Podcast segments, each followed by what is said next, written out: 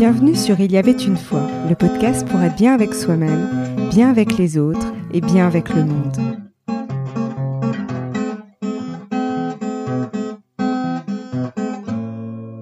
J'ai le plaisir de recevoir Roger Baumann, président de l'association Pardon International. Alors il anime des cercles de pardon qui ont été créés en 2012 par Olivier Claire, écrivain et essayiste franco-suisse, spécialisé dans la littérature sur le développement personnel. Ils sont aujourd'hui développés et promus par l'association Pardon International. Roger anime également des ateliers dont du pardon. Alors initialement, nous avions prévu de réaliser une interview sur le pardon. Et puis en préparant l'interview, j'ai été interpellée par son parcours personnel et professionnel, qui est parsemé de changements d'orientation et de philosophie de vie. Et comme cette thématique rejoint l'essence même de mon podcast, je ne pouvais pas ne pas en parler.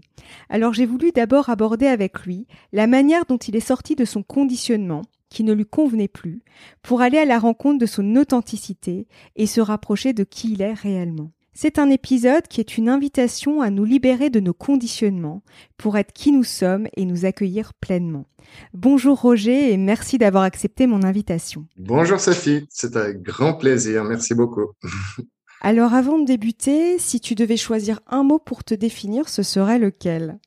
Hum, Tu m'as pris un peu de cours avec cette question, j'avoue, mais je dirais mystérieux, parce que je pense qu'il y a toujours beaucoup de choses que je que je découvre jour après jour, année après année.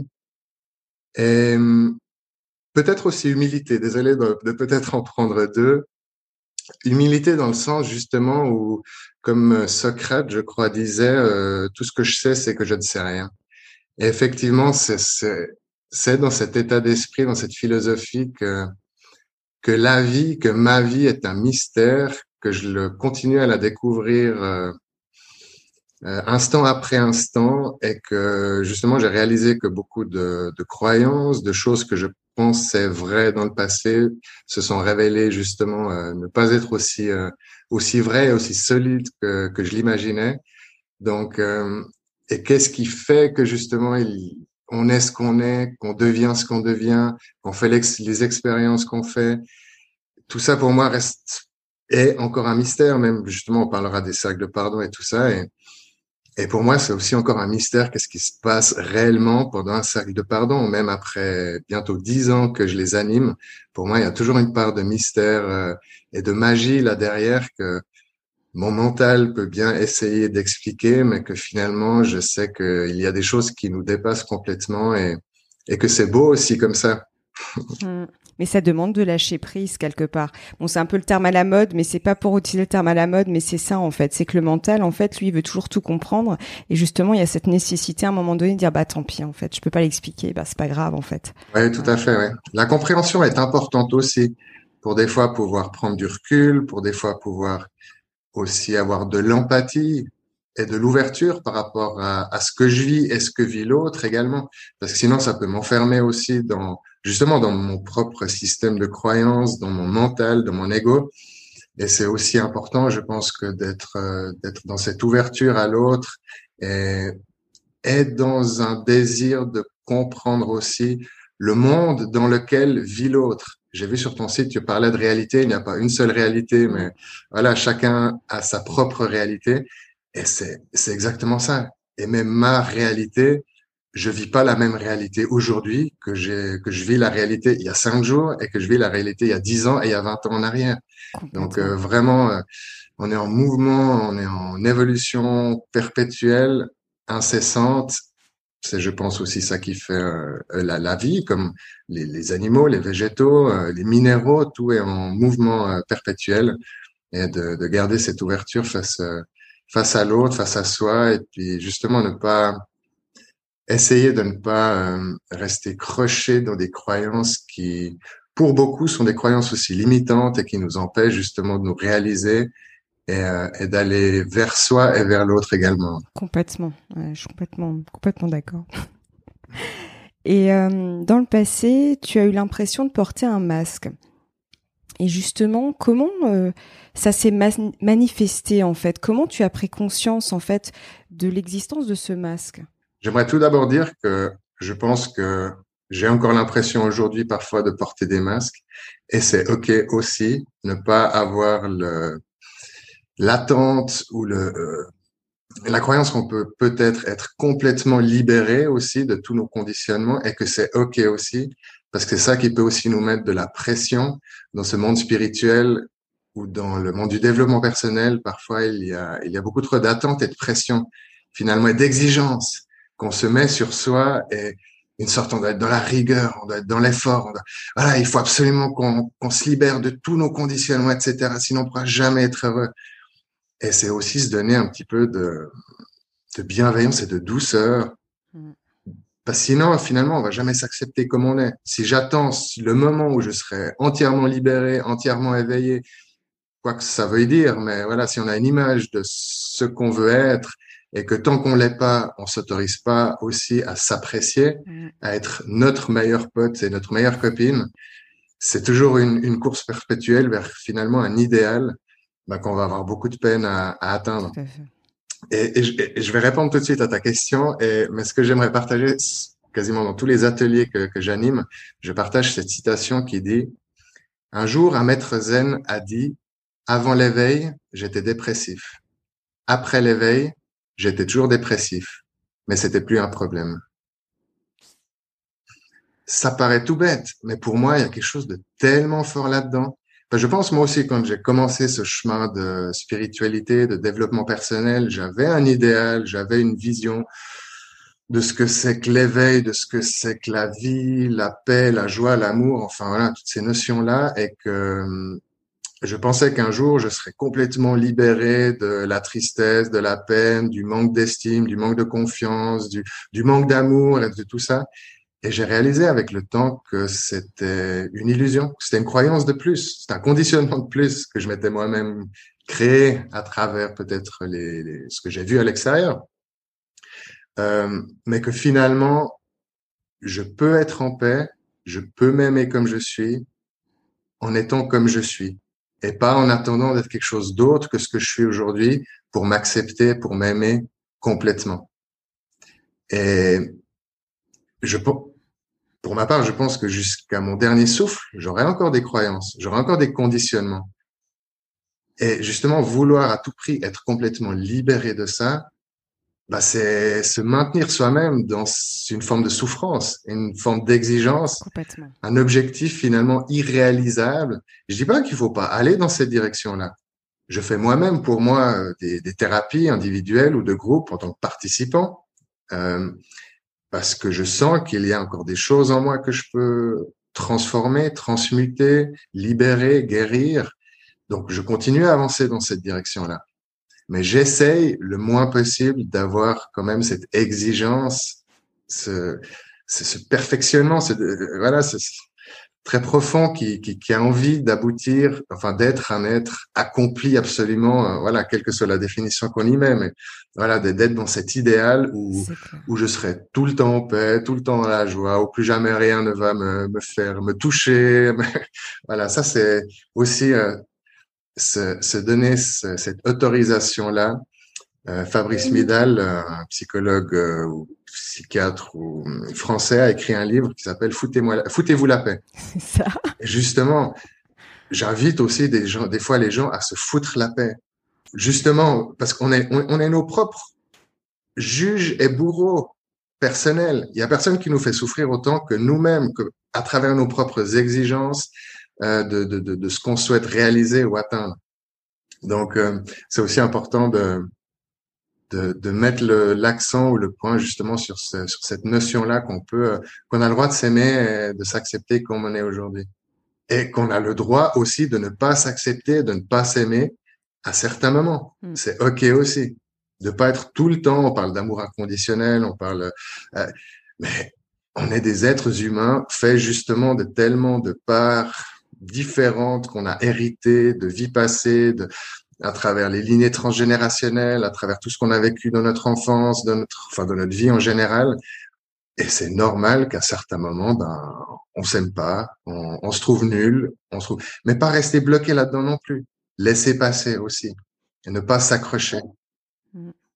Mais moi, je, vois ça comme un chemin de randonnée en fait. Je me dis finalement, on est tous finalement en randonneur sur notre chemin. Il y a des cailloux, il y a du dénivelé, ça descend, ça monte, enfin peu importe.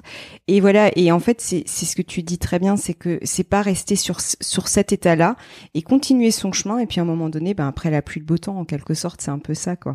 Ouais, c'est ça. Avoir confiance que rien ne dure.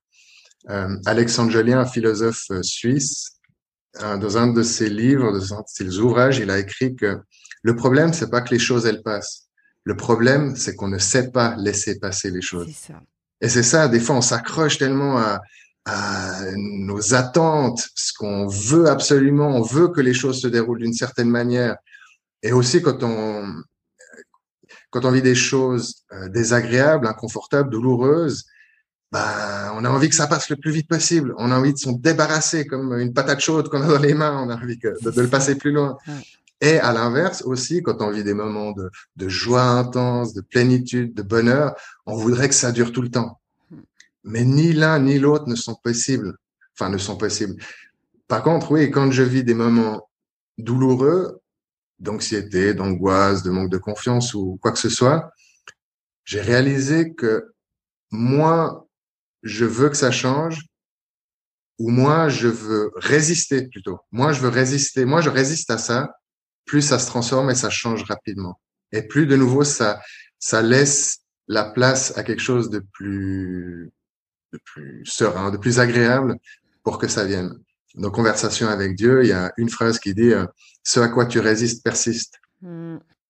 Et, et, plus je résiste, je m'en rends compte en, en l'expérimentant, plus je résiste et plus effectivement ça persiste et ça dure dans le temps. Et des fois, ben voilà, ok. En ce moment, je peux même pas dire aujourd'hui, mais en ce moment, je me sens nul, je me sens misérable, j'ai l'impression que j'ai pas de courage ou quoi que ce soit, quels que soient les, les jugements que je peux avoir envers moi. Et c'est ok, mmh. j'ai le droit. Il y a même pas à vouloir changer, transformer. C'est bon, c'est une journée ou un moment qui est moins agréable. Et puis euh, quand j'arrive à autoriser ça à être, à exister, bah, je vois que tout d'un coup, une heure après, une demi-journée après, un jour après, je ne sais pas quel, quel temps ça va prendre. Et tout d'un coup, paf, c'est comme un, c'est comme un ballon, un ballon qui éclate et puis, euh, puis c'est bon. Ça passe et ça laisse la place à autre chose.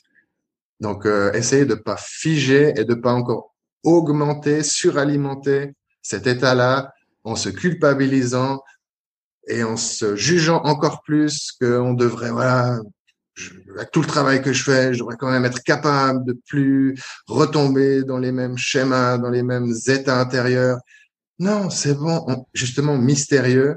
Je reviens à ça parce qu'on est des êtres tellement mystérieux, on est la somme de tellement de choses qui nous appartiennent pas. On est la, somme de, centaines de milliers d'années de conditionnement qu'on a hérité malgré nous. On l'a pas demandé, mais voilà, ça fait partie de nous, de, de, de ce qu'on est aussi. Et, euh, et accepter aussi ça des fois. Ce sont des choses qui nous dépassent, au-delà de ma petite personne. Et ok, peut-être qu'un jour, euh, je, je, serai moins confronté peut-être à certains de ces états désagréables. Mais voilà, ici et aujourd'hui, ici et maintenant, euh, c'est là. Constater, accueillir, et des fois, il y a même rien à en faire de particulier que d'être patient. C'est pas forcément facile hein, d'être patient et puis de d'accueillir. Je dis pas que c'est yaka faucon, hein, jamais.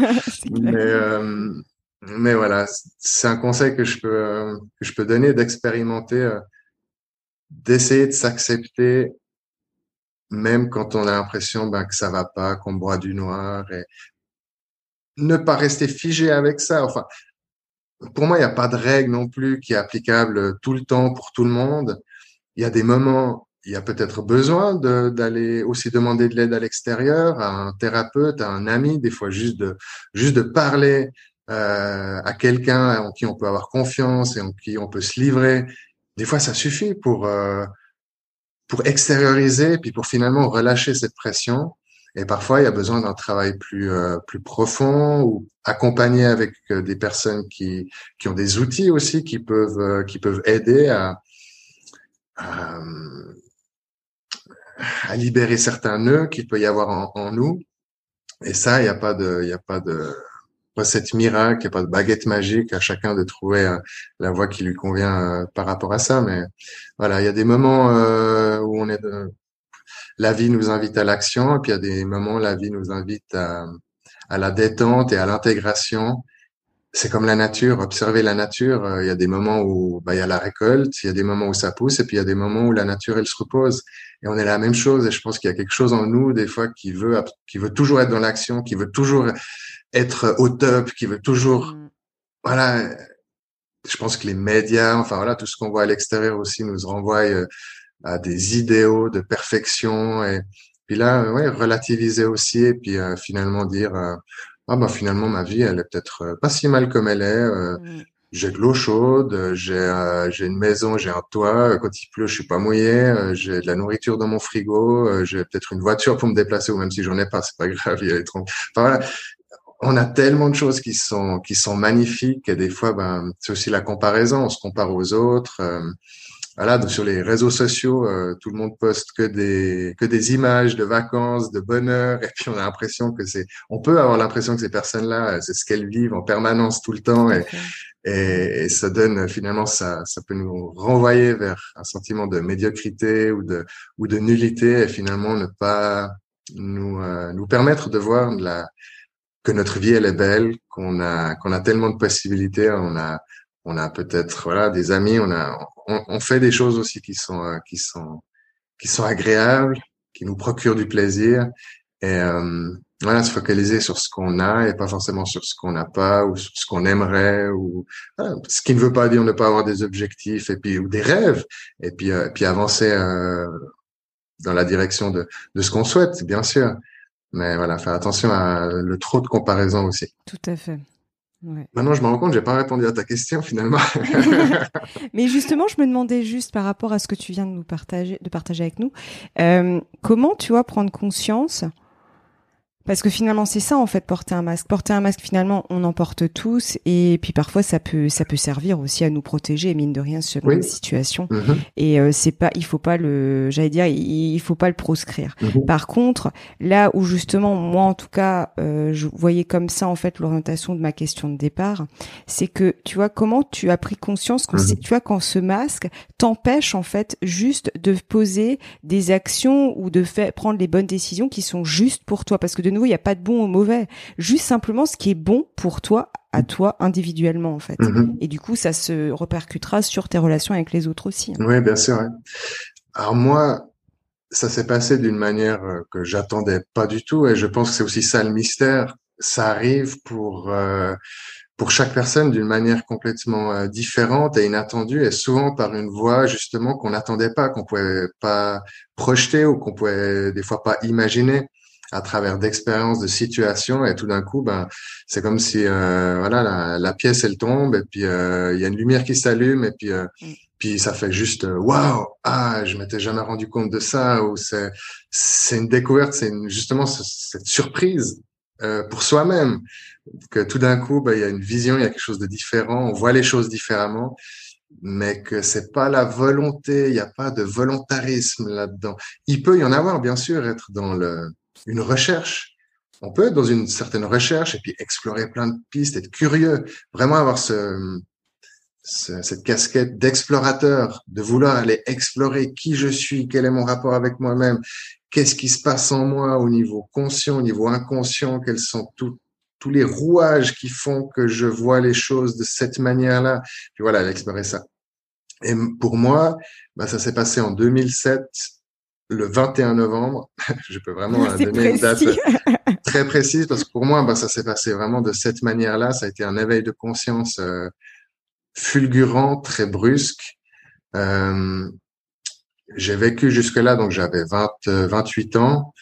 Euh, j'étais beaucoup dans la dépendance affective, je faisais beaucoup de choses pour être accepté par les autres, pour être reconnu, pour être valorisé j'avais une, euh, une faible estime de moi finalement, où je me, je me valorisais moi-même à travers les choses que je faisais. Je voulais faire des choses impressionnante, intéressante, faire le clown, voilà, aussi entre autres, voilà, pour être accepté, estimé, etc. par les autres, parce que moi-même je, je n'avais pas cette estime euh, suffisante de moi. Et euh, et euh, ouais, je pense que bah, c'est comme une cocotte minute. Au bout d'un moment, la pression euh, bah, devient tellement grande qu'à un moment euh, ça ça explose, ça pète. Et et puis moi, c'est arrivé ce jour-là. Euh, c'était aussi à travers une relation amoureuse. J'avais beaucoup passé de, de, de relation en relation jusque-là, où, euh, où je pense que j'avais jamais réussi à vraiment m'ouvrir authentiquement à l'autre. Je portais ce masque aussi en étant dans mes relations amoureuses. Et finalement, bah, l'autre me connaissait pas, et ce qui était normal parce que moi-même je me connaissais pas non plus. Donc mmh. comment, enfin voilà. Et pour moi, tout ce qui était développement personnel, psychologie, spiritualité, c'était vraiment euh, mais un monde euh, qui n'existait pas jusque là pour moi. Enfin, je savais que les psychologues ou les psychiatres existaient, mais je, je, je j'avais jamais été consulté, j'avais jamais rien lu sur le sujet ou quoi que ce soit. Et, euh, et ce soir-là de 2007. Euh, m'est revenu une conversation euh, que j'avais eue avec un ami euh, sur les pistes de ski euh, quelques jours avant où cette personne-là m'avait parlé du, de dépendance affective. Et ce mot-là, je l'avais jamais entendu jusque-là et, et j'étais dans un état ouais un peu dépressif, déprimé, désemparé, triste dans cet appartement et tout d'un coup, ben, ce mot-là est venu à traverser et été sur l'ordinateur, été euh, dans un moteur de recherche, tapé dépendance affective et j'ai cliqué sur le premier lien qui est apparu. J'ai imprimé le texte qui peut faire deux, trois pages. Je me suis assis sur le canapé, j'ai commencé à lire. Et là, ça m'a complètement explosé mes croyances, mes conditionnements. C'était un feu d'artifice intérieur de je sais pas, c'est tellement difficile à exprimer, enfin à expliquer vraiment avec des mots. Mais euh, ouais, j'ai senti, mais comme s'il y avait des, voilà, mon cerveau explosait, puis des des, des, des, des connexions qui étaient là, ben, ont, ont, éclaté pour en créer des nouvelles. Enfin, c'était une, ouais, une explosion intérieure qui était vraiment euh, incroyable. J'ai pleuré, j'ai pleuré, j'ai pleuré de joie, de soulagement. J'avais l'impression, ben, en lisant ce texte, que quelqu'un avait fait ma, ma biographie, enfin mmh. une partie en tout cas, que enfin il y avait des mots sur ce que je vivais à l'intérieur, que jamais j'avais pu, je savais pas ce qui se passait en moi, et qu'en lisant ce texte, tout d'un coup, ben voilà, c'est comme si quelqu'un était à l'intérieur de mon corps et puis mettait des mots sur ce que je, ce que je vivais, sur ce que je ressentais, sur la manière dont je fonctionnais. Et ça, ça a été, mais voilà, ouais, un éveil, un moment quantique euh, vraiment bah, extrêmement fort. Et, et, là, ma vie, elle a, elle a radicalement changé euh, ce jour-là. Il y a vraiment un avant et un après 21 euh, novembre 2007. Et, et par la suite, je me sentais toujours perdu. Je dis pas que du jour au lendemain, hein, je suis devenu ce que je suis aujourd'hui c'est comme un serpent qui fait sa mue, euh, ça se fait pas en, en cinq secondes. Il faut du temps pour. Euh, je sentais que j'étais plus l'ancien rejet, j'étais plus celui que j'étais avant, mais que j'étais pas encore celui que j'étais en train de devenir. Et, euh, et, il a fallu beaucoup de temps pour finalement que toutes les choses après que j'ai découvertes, toutes les explorations que j'ai faites par la suite, s'intègrent s'incarnent et deviennent une réalité non pas seulement intellectuelle, mais aussi euh, justement euh, puissent vraiment s'incarner, descendre dans tout le corps, le cœur, les tripes et à, tous les niveaux de mon être. Exactement. Et, euh, mm. et ça, ça a pris beaucoup de temps. Et je rebondis juste là-dessus parce que c'est hyper important. Moi, pendant très longtemps, j'essayais de tout comprendre, etc. J'étais beaucoup dans le dans, dans dans décortiquer les choses. Et en fait, un jour, c'est vrai qu'on m'a dit, Sophie, c'est bien de tout comprendre, mais faudrait que tu l'intègres jusqu'au bout de tes cellules. Et c'est exactement ça. Et c'est vrai que depuis, j'ai changé ma démarche. Maintenant, je prends le temps aussi que ça infuse. Et c'est incroyable parce que c'est beaucoup plus puissant, en fait. Parce qu'après, tes, tes actions, enfin, il n'y a pas que tes actions d'ailleurs, mais il y a tout. Il y a ton être, il y a tout. En fait, il y a tout qui change. Le fait vraiment de l'intégrer, en fait, comme tu dis, tu l'incarnes après. Et c'est pas du tout pareil. Ça descend, en fait. Ça reste pas bloqué en haut. Mm-hmm. Ouais. C'est être en cohérence. C'est très très important. Euh, c'est le Bouddha qui disait lorsque tes pensées, tes paroles et tes actes seront en cohérence, là tu connaîtras la paix. Exactement. Parce que j'ai beau avoir des concepts intellectuels sur la vie, c'est ci, l'amour, c'est ça, la vérité, c'est ça, les relations, c'est ça, etc.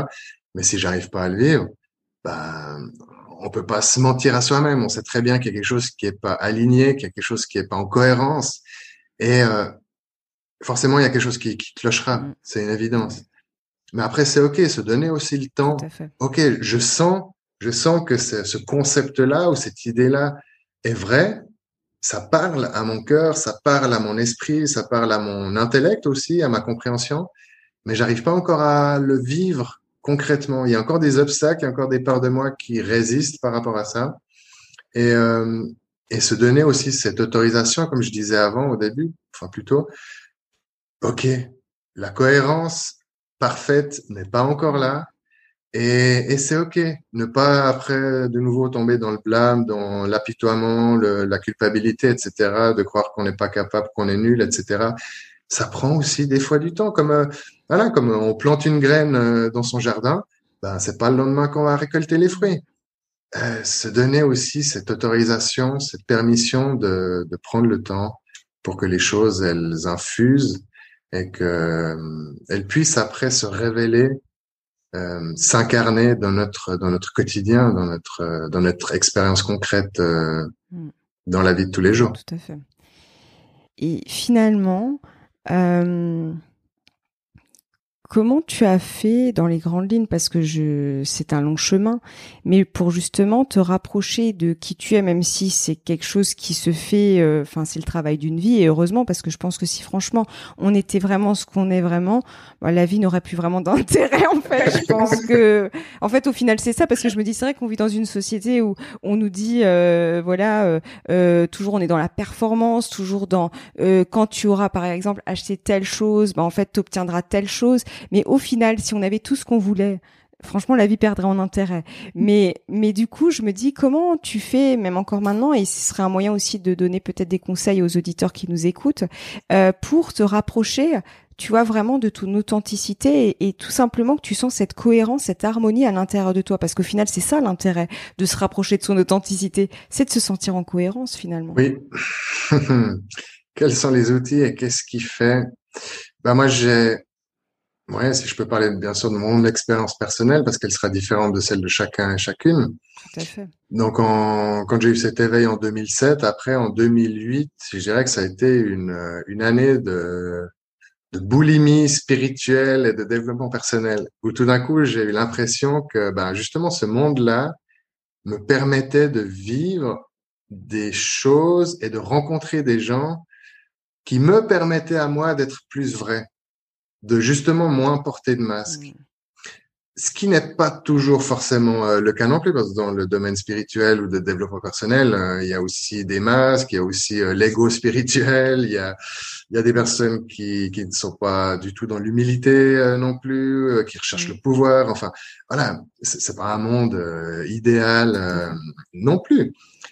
Néanmoins, j'ai quand même senti que dans ce monde-là, j'avais quelque chose à, à vivre euh, pour justement aller de plus en plus en profondeur vers euh, à la rencontre de moi-même, à la rencontre de qui je suis au-delà de ce que je croyais être, au-delà de l'apparence justement du personnage que auquel je m'identifiais à 100% jusque-là, et petit à petit à déconstruire euh, justement ce que je pensais être pour aller plus vers mon être plus profond, mon âme, mon essence, euh, la source en moi.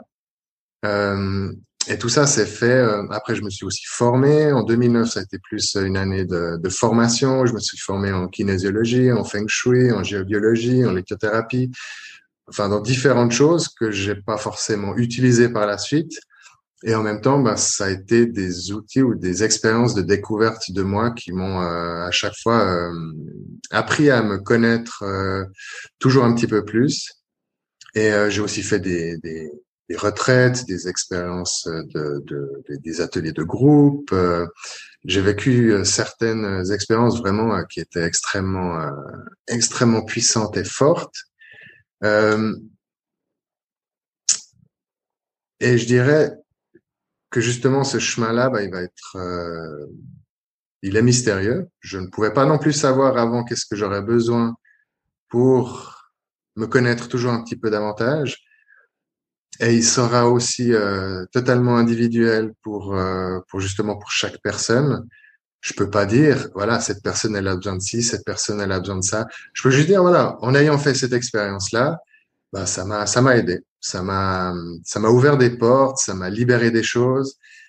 Et pour une personne, ça va peut-être pas du tout lui faire la même chose. Et puis euh, et puis c'est ok. Justement, j'ai pas la vérité euh, de, de, de ce qui peut euh, aider les personnes ou pas.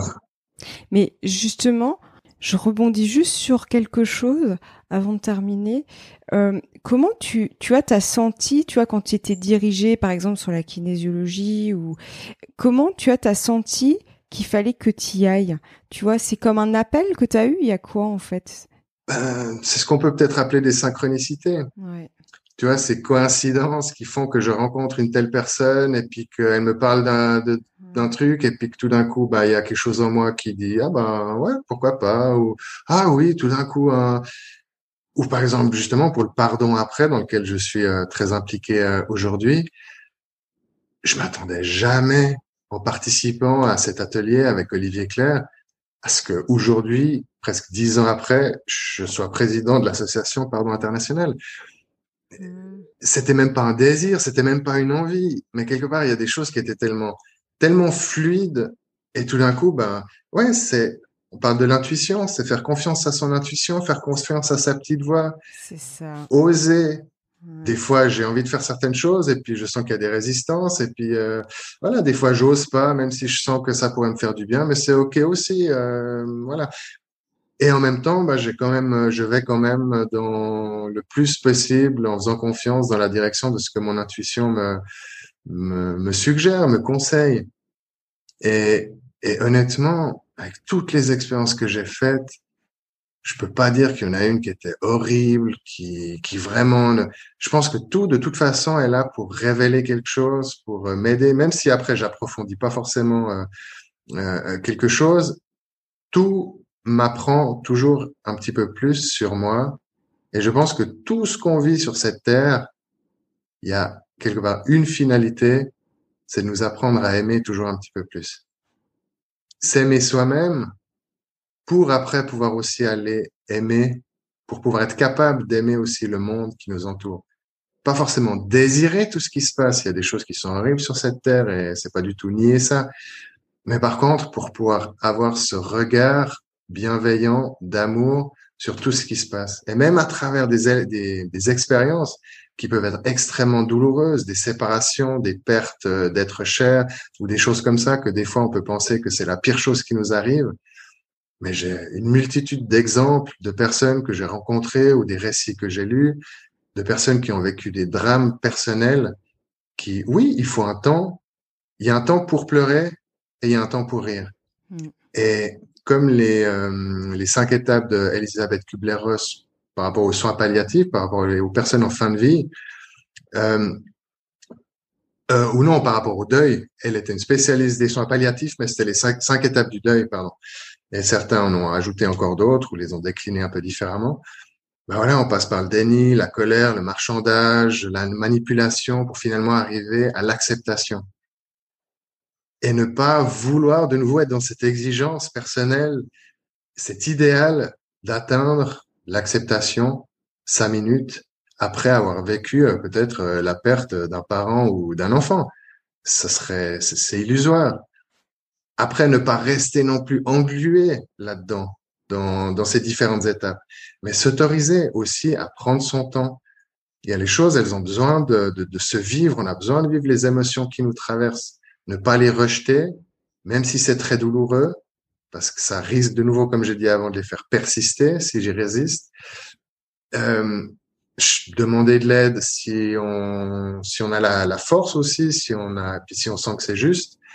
Mais euh, voilà, accepter aussi de se laisser euh, traverser par ces différentes émotions pour pour finalement qu'elles soient après digérées, mm. pour pas qu'elles restent finalement quelque part et puis euh, qu'elles attendent qu'une étincelle pour pouvoir de nouveau nous, nous péter à la figure, j'ai envie de dire. Mm. Mais comme les enfants, ils, ils peuvent passer tellement rapidement de, de, la joie aux pleurs, aux larmes, à la tristesse, à l'émerveillement, parce que peut-être on a, on avait aussi tous cette capacité-là en étant enfant à, à, à, ne pas retenir, à vivre pleinement euh, et intensément nos, nos, émotions et ce qui nous traversait. Et du coup, ça nous permettait de passer euh, rapidement, euh, plus rapidement à quelque chose de, de plus euh, de plus agréable, de plus lumineux de nouveau après. Et pour clôturer notre échange, quel serait ton mot de la fin? Si tu avais un mot comme ça qui te venait pour clôturer notre échange, ce serait lequel? Pas un mot, mais une citation. L'ego dit quand tout sera en place, je trouverai la paix. L'âme dit trouve la paix et tout se mettra en place. Et c'est tellement vrai. Ouais. Merci beaucoup, Roger.